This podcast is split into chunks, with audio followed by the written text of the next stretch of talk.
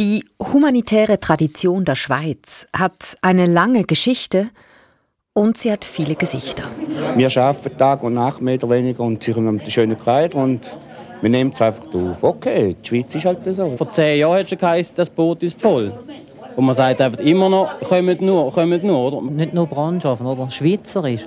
Einfach, die Schweiz nimmt eigentlich zu viel auf und da gibt es dann plötzlich Probleme. Wenn sie hier in der Schweiz sind und in verschiedenen Gemeinden aufnehmen, dann, soll ich, dann habe ich einfach das Gefühl, so, sollte man es sollte man sie so verpflegen und sie sollen das nehmen, was man ihnen gibt. Und noch nicht noch da von, verwöhnen und machen, oder? Weil in einem anderen Land hätten sie es ja nicht schöner, wenn sie in Kosovo unten wären, oder? Nimmt Italien so viel auf wie die Schweiz? Wir, die nicht in der EU sind, müssen die Gründe heben. Ja, und einfach so schnell als möglich wieder retten, oder? Das ist, das ist schon mal das, das Wichtigste, würde ich sagen, oder?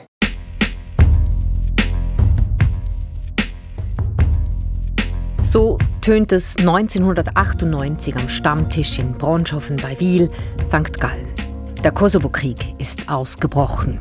In den kommenden zwei Jahren werden 50.000 Menschen in der Schweiz Schutz suchen. Auch in Bronschofen. Dort sitzt abseits die Flüchtlingsfamilie aus dem Kosovo. Gestern ist sie nach Bronschofen gebracht worden. Für die Männer am Stammtisch eine Provokation. Die drei oder die vier Leute sehen nicht aus, ob sie, ob sie so viel mitgemacht hätten. Oder? Herrlich nicht. Oder? Das ist doch ein Vorurteil, oder? Das sieht man. Den Kriegsflüchtlingen damals schlug viel Ablehnung entgegen. Das tönt heute ganz anders. Den UkrainerInnen, auch Kriegsflüchtlinge aus Europa, begegnet die Schweiz so. Die Bürokratie wird auf ein Minimum beschränkt. Das ist wichtig, weil wir in den nächsten Tagen und Wochen möglicherweise vielen Menschen Schutz bieten müssen. Einfach Politik will heute wissen, wie humanitär ist eigentlich die Schweiz? Ich bin Valerie Wacker. Und das ist Bundeshausredaktor Codin Vinzenz in Action. Wie spricht man Ihren Nachnamen aus? Mit Zetschiri oder Zekiri? Zetschiri. Ja. Zetschiri. S eigentlich im Deutschen und Tschö wäre eigentlich TSCH. Okay. Ich heiße Hamid Zetschiri. Ich bin Geschäftsführer von Fabia Kompetenzzentrum Migration im Kanton Luzern. Er leitet also Integrationsprojekte und berät Migrantinnen und Migranten, ist ausgebildeter Sozialarbeiter und 50-jährig, Vater von zwei Töchtern. Setchiri ist während der Balkankriege in die Schweiz gekommen und hat die Stimmung gegenüber Menschen aus dieser Weltregion hier erlebt. Ja, er kam 1994, 23-jährig war er. Als er kam, war das damalige Jugoslawien schon am Zerfallen. Das ging 1991 schon los in Slowenien. Da gab es einen Krieg in Kroatien, später auch in Bosnien mit einem Völkermord an den bosnischen Muslimen. Und dann der Kosovo-Krieg, den NATO-Luftangriffe im Sommer 1999 beendeten. Seciri war ein politischer Aktivist. Er setzte sich in einer Jugendbewegung für die Rechte der Kosovo-Albanerinnen und Albaner ein, denn diese waren in den 90er Jahren unterdrückt von den serbischen Machthabern. Ein Beispiel, sie waren zum Beispiel von den Universitäten ausgeschlossen. Wegen dieser politischen Aktivitäten wurde Seciri verhaftet. Und ich war in Haft über sechs Monate.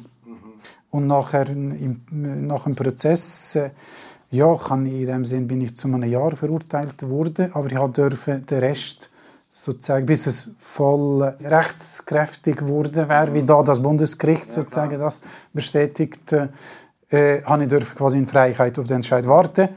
Und in dieser Zeit, bis es äh, äh ja, rechtskräftig geworden ist, habe ich mich entschieden wegzugehen. Seciri ist also gekommen, bevor die große Masse aus dem Kosovo in die Schweiz geflüchtet ist. Er war ein paar Jahre vorher da.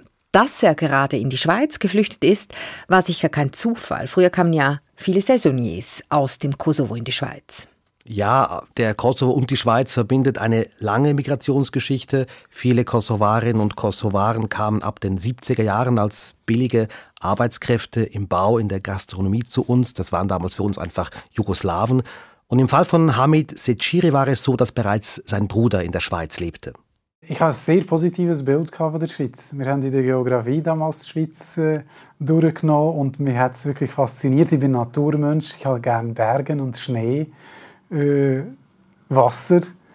Und das alles hat eigentlich in der Schweiz gehabt. Und von dem her habe ich ein sehr positives Bild von der Schweiz. und entsprechend äh, top motiviert sozusagen kam er in die Schweiz. Er bekam dann auch politisches Asyl, also den offiziellen Flüchtlingsstatus, weil er nachweisen konnte, dass er individuell politisch verfolgt war. Aber da war er damals die große Ausnahme. Ja, absolut. Die allermeisten, vor allem auch die Zehntausenden, die dann ab 1998 kamen, wurden kurzzeitig kollektiv aufgenommen, bekamen kein politisches Asyl, mussten dann Ende des Kosovo-Krieges eben 1999 die Schweiz relativ schnell wieder verlassen, nach weniger als einem Jahr bis Mitte 2000. Wer nach dem 31. Mai sich noch in der Schweiz befindet, muss grundsätzlich damit rechnen, dass er von den Behörden zur Rückreise in den Kosovo angehalten wird. Urs Hadorn, damals Sonderbeauftragter für die Kosovo-Flüchtlinge. Mhm. Damals gingen ja dann auch die allermeisten wieder zurück. Aber wir wollen hier einfach mal ganz deutlich festhalten, die Kosovo-Albanerinnen und Albaner haben also alles andere als ein herzliches Willkommen in der Schweiz erlebt. Ganz anders als die Ukrainerinnen und Ukrainer heute. Wie hat Hamid Seciri das denn erlebt? Also er dachte, jetzt komme ich in dieses Land äh, von Demokratie schlechthin, in ein Land eben mit dieser viel gepriesenen humanitären Tradition, aber er wurde schon enttäuscht. Ich habe ein anderes Bild oder von der Schweiz von einem Land, wo die Direktdemokratie pflegt und lebt und äh, irgendwie habe ich gedacht, ganz viele Leute in der Schweiz interessieren sich, was im Balkan abgeht und wenn uns unterstützen und wenn eigentlich, dass dort auch Demokratie gefördert wird. Da bin ich ziemlich euphorisch gewesen. Da gehe ich in die Schweiz und dann erzähle ich dort, was dort abgeht, was man da machen kann und so. und ja, da bin ich relativ rasch wirklich enttäuscht gewesen, weil ich gemerkt habe, das interessiert fast keinen da. Mhm. Eigentlich im Gegenteil, ich habe eine große Ablehnung wahrgenommen, insbesondere damals noch in Bezug auf Kosovo. Ja, er ist da eigentlich in eine Wand gerannt. Er hat kein Interesse gespürt an der Situation im Kosovo. Hat er auch konkrete Diskriminierung oder Rassismus erlebt? Ja, also auf der Wohnungssuche zum Beispiel. Oder auch, als er studierte in Luzern an der Fachhochschule Sozialarbeit und einen Praktikumsplatz brauchte. Ich habe eigentlich sogar als Student das Praktikum explizit schwarz auf weiß auf dem Papier, ich habe es daheim, nicht bekommen, weil ich Ausländer bin. Und dort ist unter anderem gestanden, äh, sie haben einen sehr guten Eindruck bei uns hinterlassen, kompetent und so weiter. Aber nachher doch eigentlich der andere Satz im Sinne, wie wir befürchten, unsere Kunden würden die Mühe bekunden, von einem ausländischen Mitarbeiter betreut zu werden. Diese Ablehnung, die saß in den 90er Jahren tief. Die Kosovo-Albaner hatten ein schlechtes Image. Was ist eigentlich die Erklärung des Betroffenen dafür, jetzt von ihm? Also einen Grund sieht er darin, dass diese Balkankriege über diese eben insgesamt acht Jahre hier ganz anders wahrgenommen wurden als jetzt dieser russische Angriffskrieg in der Ukraine. Halt mehr als Bürgerkrieg, als, als Volk, das sich gegenseitig bekämpft. Es ist nicht so einfach eigentlich zum Nachvollziehen, wo was genau. Angefangen von Slowenien bis auf Kosovo. Und ganz viele Leute irgendwann haben gesagt, ja, pff, verstehe sowieso nicht. Das war wirklich so viele Jahre und es war kompliziert im Prinzip. Deshalb haben die Leute den Überblick verloren. Genau, und etwas kam noch dazu, auch ein Unterschied zu heute. Die Geflüchteten, das waren nicht wie heute jene aus der Ukraine, vor allem Frauen und Kinder. In der, in der, in der Kriegszeit sind relativ viele junge Männer gekommen, ohne Familie, manchmal 20, 21, 22 Jahre alt. Und das kennen wir. Junge Männer, egal woher sie kommen, wenn sie nur unter sich sind und irgendwelche sozialen Kontrollen nicht da sind, da passieren Geschichten, die man nicht gut findet in der Öffentlichkeit. Also da gab es wirklich Angst vor den Kosovo-Albanern. Die wurden mit Kriminalität in Verbindung gebracht. Und es herrschte damals auch eine ganz andere Stimmung als heute. Ja, denn die Schweiz schlitterte in den 90er Jahren nach dem Nein zum EWR, dem Beitritt zum Europäischen Wirtschaftsraum, in eine Rezession, in eine Wirtschaftskrise. Und das schürte natürlich auch die Angst davor, dass diese Ausländerinnen und Ausländer, die machen uns Konkurrenz auf dem Arbeitsmarkt. Es ist auch die Zeit, in der der große Aufstieg der SVP beginnt oder weitergeht. Was spielte das denn für eine Rolle? Die SVP nahm diese Ängste in der Bevölkerung sicher auf, machte mit ihnen Politik. Mhm. Legendär ist hier eine Abstimmung über ein Kosovo-Integrationsprojekt in der Stadt Zürich. Da ging es um nur, muss man sagen, 100.000 Franken und die SVP bekämpfte das mit einer sehr umstrittenen Kampagne mit stilisiert dargestellten Menschen aus dem Kosovo und großgeschrieben den Worten Kosovo-Albaner Nein. Das war im Frühling 1998 und um euch zu zeigen, wie aufgeheizt damals die Stimmung war, möchten wir euch diesen Ausschnitt aus einer Radiodiskussion nicht vorenthalten, in der ein SPler einem SVP-Lokalpolitiker rassistische Propaganda vorwirft. Damit man wieder das Gefühl hat, aha, so sehen Kosovo-Albaner aus. Das sind die mit dem schwarzen Schnauz, das sind die mit dem schwarzen Haar, das sind die, die so ein bisschen verdruckt am Ecken rumstehen. Da muss ich Ihnen sagen, das sind Nazi-Methoden. Nazi haben auch Ach, immer das gleiche Bild vom Juden wiedergebracht, damit wir auch wirklich langsam das Gefühl haben, die Juden sehen so aus. Das finde ich etwas ganz, ganz Schlimmes. Und ich muss sagen, Herr Kasparis, äh, Sie enttäuschen mich auch, wenn Sie das jetzt da rein verteidigen Das ist nun wirklich ein Fauxpas, wo sich auch der Herr Blocher und wo sich die SVP müsste eigentlich dafür entschuldigen. Also jetzt muss ich einfach noch eins sagen. Also so einen Angriff muss ich mir, glaube ich, nicht gefallen lassen. Äh, Im Gegensatz zu Ihnen tue ich mich intensiv mit Menschenrechten befassen. Das ist einmal das eine. Und aus dem heraus kann ich Ihnen gerade zum Beispiel sagen, was Sie betreiben, das ist reiner Zynismus, das ist menschenverachtend. Wenn ich schaue, wie viele Jahre lang dass die Spitze der SP zum Beispiel auf Moskau und auf äh, Ostberlin pilgert ist und dem Herrn Honecker und dem Herrn Brezhnev seine blutigen Hände geschüttelt hat, dann muss ich sagen, aber Sie, Herr Sieg, Sie müssen gerade zuletzt mit so Vorwürfen kommen. Da holt der eine die Nazi und der andere die Kommunistenkeule heraus und äh, die SVP gewann diese Abstimmung sogar gegen dieses Kosovo-Integrationsprojekt und zwar deutlich und das im damals schon linken Zürich. Also wirklich ganz andere Töne damals. Mhm, ganz andere Töne als heute. Wir stellen fest, was humanitäre Tradition bedeutet. Das hat sich verändert im Laufe der Zeit. Und wir werden später noch sehen, dass je nachdem, wer heute in die Schweiz kommt, dass auch ganz verschiedene Dinge in dieser humanitären Tradition stecken. Das ist eigentlich eine Art Wundertüte. Mich hat interessiert, wie ihr zu diesem Begriff steht. Ich habe euch deshalb auf Insta gefragt. Ich sage humanitäre Tradition. Ihr antwortet? Rotes Kreuz. Rotes Kreuz, gegründet nach der Schlacht von Solferino 1859. Ja, auch Codin hat fleißig mitgemacht und tatsächlich das IKRK, das wurde am meisten genannt. Am zweitmeisten kam Heuchelei, ein Feigenblatt, Doppelbödigkeit. Das heißt also, das Image der humanitären Tradition bei unseren Followern nicht nur gut. Kann man so sagen. So mancher findet sie wirklich heuchlerisch, scheinheilig schon. Ich war bei einer Frau, die weiß, warum das so ist. Mein Name ist Francesca Falk. Ich bin Dozentin für Migrationsgeschichte an der Universität Bern.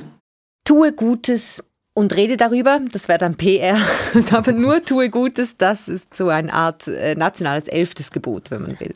Ja, genau. Und so richtig aufkam das zum ersten Mal 1871 mit der Bourbaki-Armee. Da hat die Schweiz 87.000 französische Soldaten interniert. Ja, klingt aber nicht so nett, internieren. Ja, aber ist sicher besser als die unterlegenen Soldaten an der Grenze abweisen und dem Feind überlassen. Die Schweiz äh, hatte damals selber drei Millionen Einwohnerinnen und Einwohner, nur drei Millionen, und nimmt also fast 90.000 Männer auf und verteilt sie auf die Kantone. Das ist ein Ereignis, das sehr stark ins kollektive Gedächtnis eingegangen ist, auch die Rolle vom Roten Kreuz, wo dort eben auch äh, geholfen hat in der Logistik und in der Verpflegung von diesen Soldaten. Und das ist sicher so ein Moment, wo ja, wo das Bild von der humanitären Schweiz prägt hat und eben die lange Geschichte soll quasi legitimieren, dass man auch in der Gegenwart oder in der Zukunft ähm, Geflüchtete soll großzügig aufnehmen. Geflüchtete großzügig aufnehmen, so die Idee. Aber das ist nicht das Einzige, was zur humanitären Tradition gehört. Wir hatten das Rote Kreuz schon. Ja, und da gibt es auch die Katastrophenhilfe, die gehört auch dazu, zu dieser humanitären Tradition, die Entwicklungszusammenarbeit und die sogenannten guten Dienste. Macht die Schweiz zum Beispiel für Russland und Georgien, die reden nicht mehr miteinander. Und da spielt dann die Schweiz Briefträgerin zwischen den beiden Ländern. Was auch dazu gehört, ist in Genf Friedensverhandlungen mhm. zum Beispiel.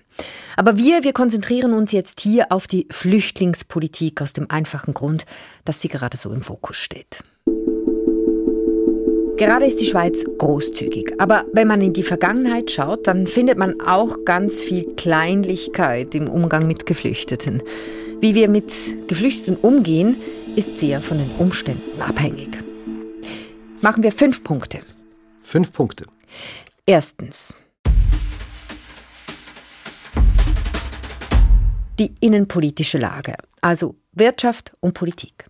Hier spielt eine Rolle, wie das politische Klima generell ist gegenüber Ausländerinnen und Ausländern, wenn so eine Flüchtlingsbewegung kommt. Und das wiederum ist auch von der wirtschaftlichen Lage abhängig. Gibt es für alle genug Arbeit oder nicht, haben wir gehört. Wirtschaftskrise in den 90er Jahren zum Beispiel. Und politisch wichtig, ist die Bevölkerung empfänglich für ausländerkritische, ausländerfeindliche Positionen. Zweitens die weltpolitische Lage. Wie viel Humanität will sich die Schweiz leisten? Negatives Beispiel greife ich schon vor, der Zweite Weltkrieg. In Nazi-Deutschland und Adolf Hitler werden die Juden verfolgt und getötet. Die Schweiz als kleines Land mitten im besetzten Europa kollaboriert mit dem Naziregime und nimmt aber an einem bestimmten Zeitpunkt keine Juden mehr auf. Unter anderem aufgrund auch von, von einem starken Antisemitismus auch bei den involvierten Behörden. Man hat Angst vor einer sogenannten Verjudung von der Schweiz. Ist man dort sehr restriktiv gewesen. Drittens das ist ein bisschen betrogen, aber es ist eine andere weltpolitische Lage.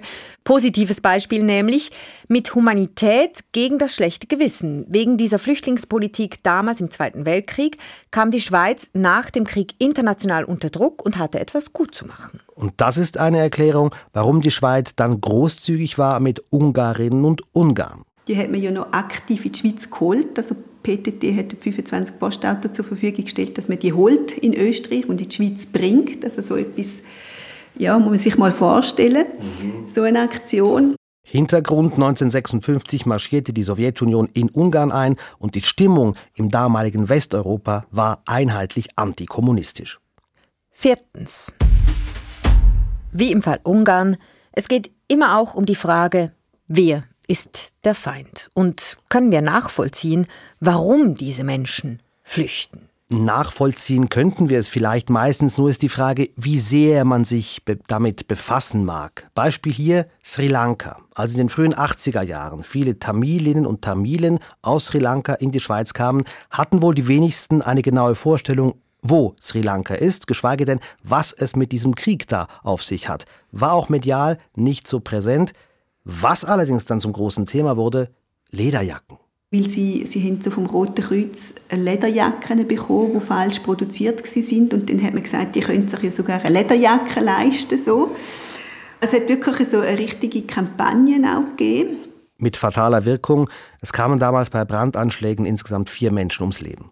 Und später galten Tamilen und Tamilen dann plötzlich als äußerst fleißige Arbeitnehmende fällt mir auch eine Parallele auf zu unserem Herrn Seciri, Kosovo. Das war auch Bürgerkrieg und da haben auch viele die über sich verloren.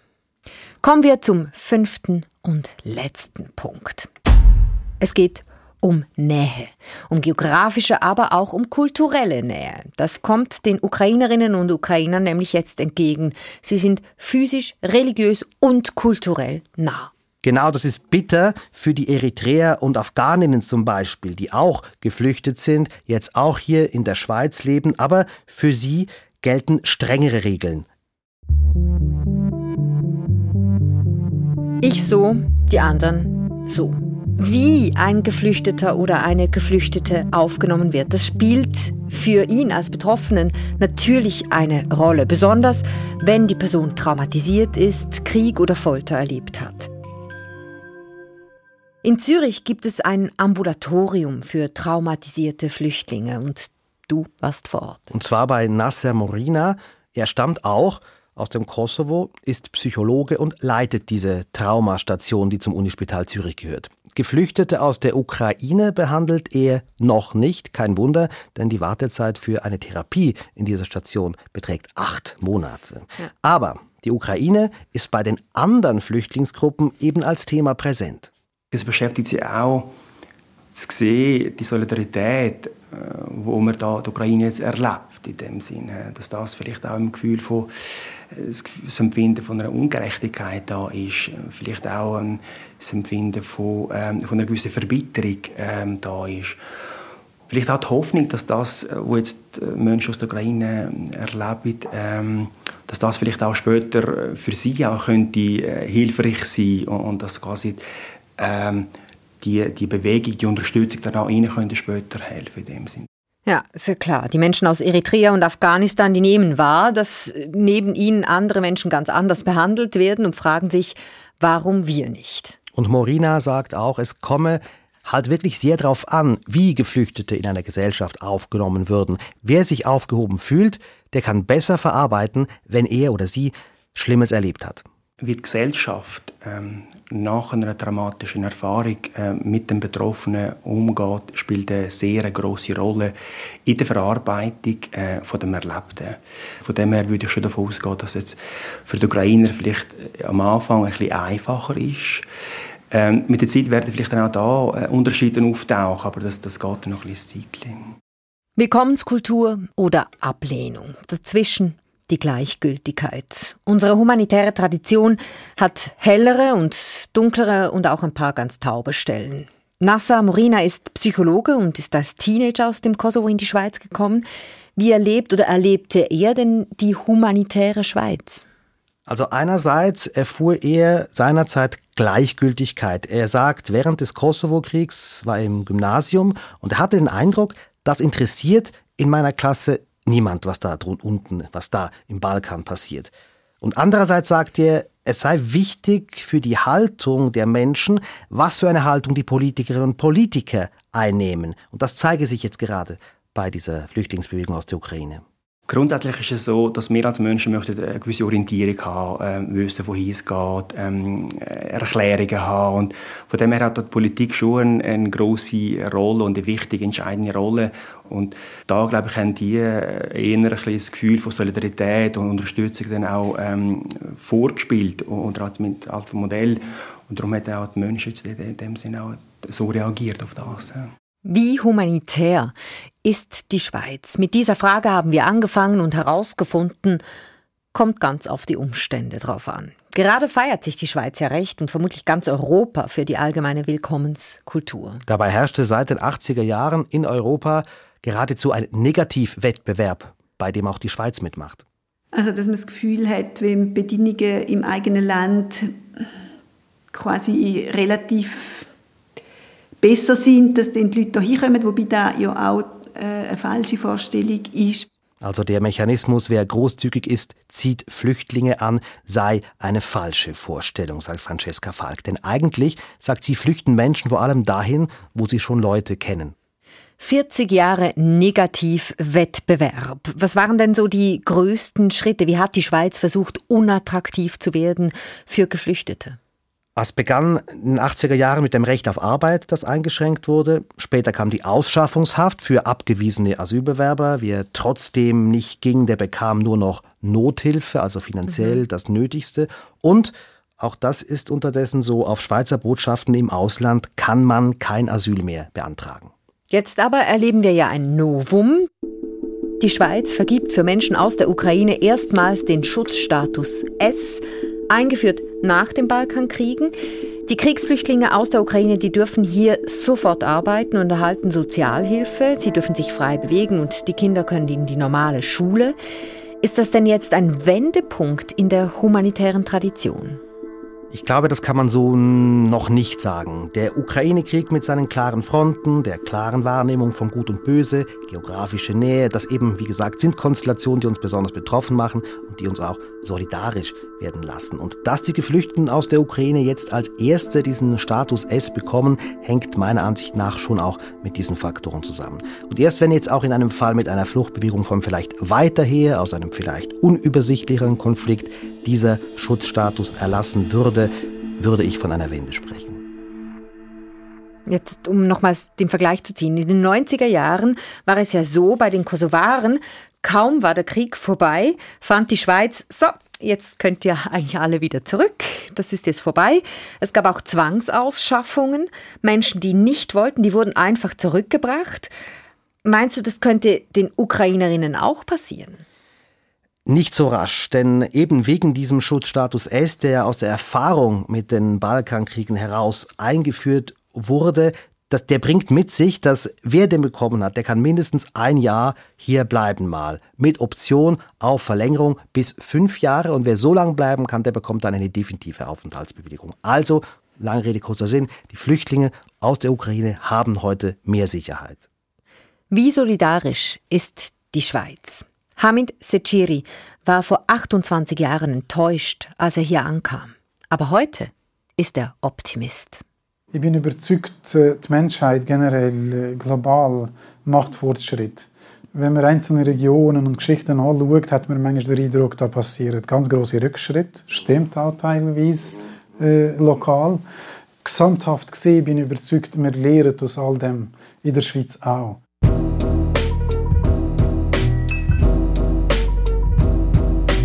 Das war einfach Politik mit Valerie Wacker und Cordin Vinzenz. Produktion Janis Fahrländer. Technik Roland Fatzer.